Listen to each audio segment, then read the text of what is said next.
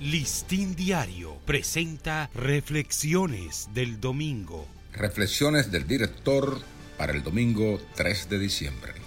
Cuando yo era canillita. Los canillitas o pregoneros de noticias de los periódicos constituyeron una de las estampas más cotidianas en la vida de los medios impresos. Mucho antes de que los diarios emplearan repartidores en bicicletas de canasto y más adelante en motocicletas, la distribución recaía en gente de a pie.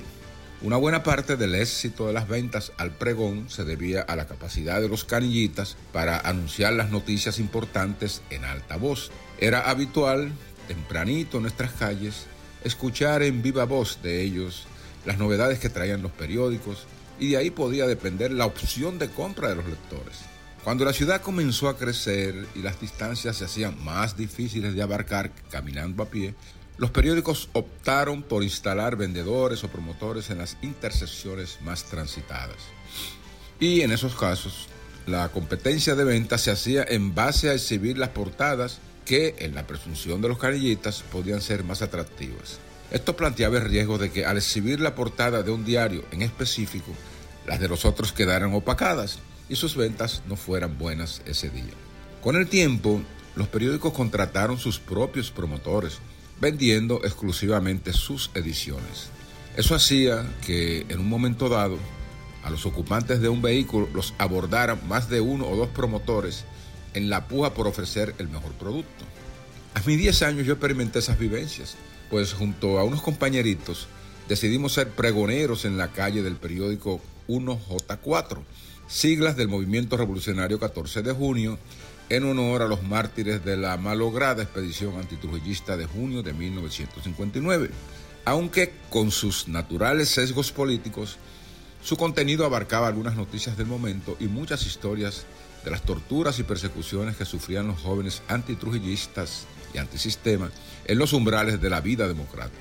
Vender, pues, el periódico 1J4 era una labor arriesgada, porque como canillitas al fin había que vociferar los ácidos y críticos contenidos de portada para atraer compradores.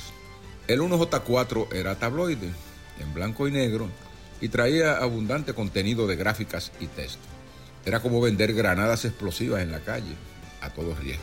Como distribuidores, comprábamos cada ejemplar a 6 centavos para poder ganarnos 4 centavos, ya que el precio era de 10. Vendíamos más que nada en el sector de Gascue, para entonces poblado por las familias más acomodadas de la ciudad, y evadíamos entrar a otras zonas donde la policía del régimen, muy represiva por cierto, podría dañar la venta, o dándote un macanazo, quitándote los ejemplares, o metiéndote preso por agitador.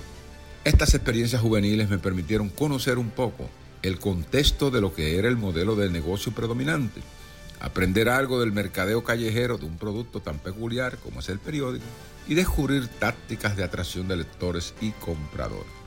Ya como ejecutivo de redacción, una de mis ordinarias tareas era la de invitar a la reunión de editores al jefe de circulación, como los CEOs digitales de ahora, para que nos dijera qué querían las audiencias callejeras cada día. Esos radares ya cayeron en desuso, como la vieja tradición de los canillitas o vendedores al pregón que marcaron toda una inolvidable época. Listín Diario presentó Reflexiones del Domingo.